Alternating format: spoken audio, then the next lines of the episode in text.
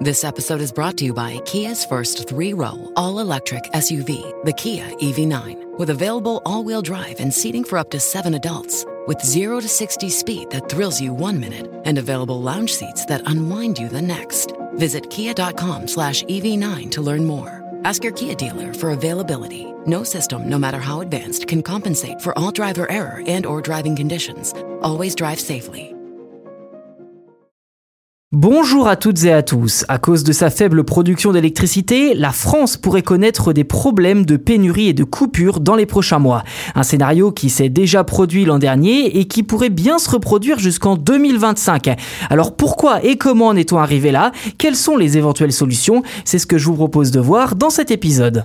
Concrètement, cette situation périlleuse est liée à la fois à la maintenance décalée des centrales nucléaires, à la fermeture définitive des deux réacteurs de celle de Fessenheim l'an dernier et à une production faible pendant l'hiver des énergies renouvelables comme le solaire et l'éolien.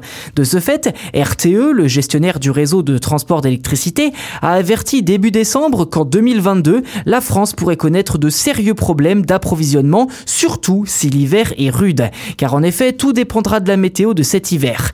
RTE en a d'ailleurs profité pour présenter, je cite, un nouveau dispositif d'information permettant de préciser progressivement tout au long de l'hiver à venir le niveau de sécurité d'approvisionnement en électricité. Trois paramètres sont pris en compte, les températures qui affectent le niveau de consommation, les conditions de vent et la disponibilité du parc nucléaire.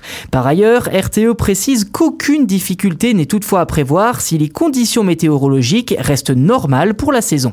Alors qu'en est-il des risques jusqu'en 2025, me direz-vous? Si RTE avait prédit que l'hiver 2020-2021 allait être difficile, il s'est finalement bien passé grâce à une météo plutôt douce, mais aussi et surtout grâce à la pandémie qui a lourdement pesé sur l'activité économique et la demande en énergie du secteur industriel. Ceci dit, la pandémie a également eu d'autres conséquences, comme le fait de retarder de plusieurs années le calendrier de maintenance des centrales nucléaires et donc leur niveau de production.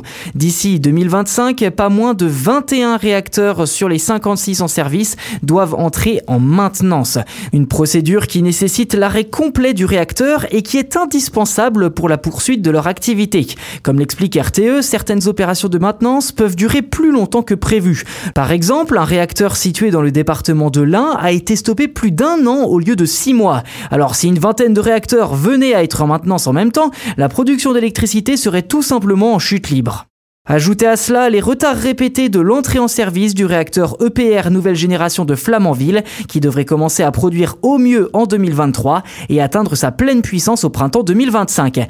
Il faudra aussi attendre 2025 avant que les champs d'éoliennes marines commencent à produire en quantité, sans compter l'arrêt définitif l'an dernier des deux réacteurs de la centrale nucléaire de Fessenheim.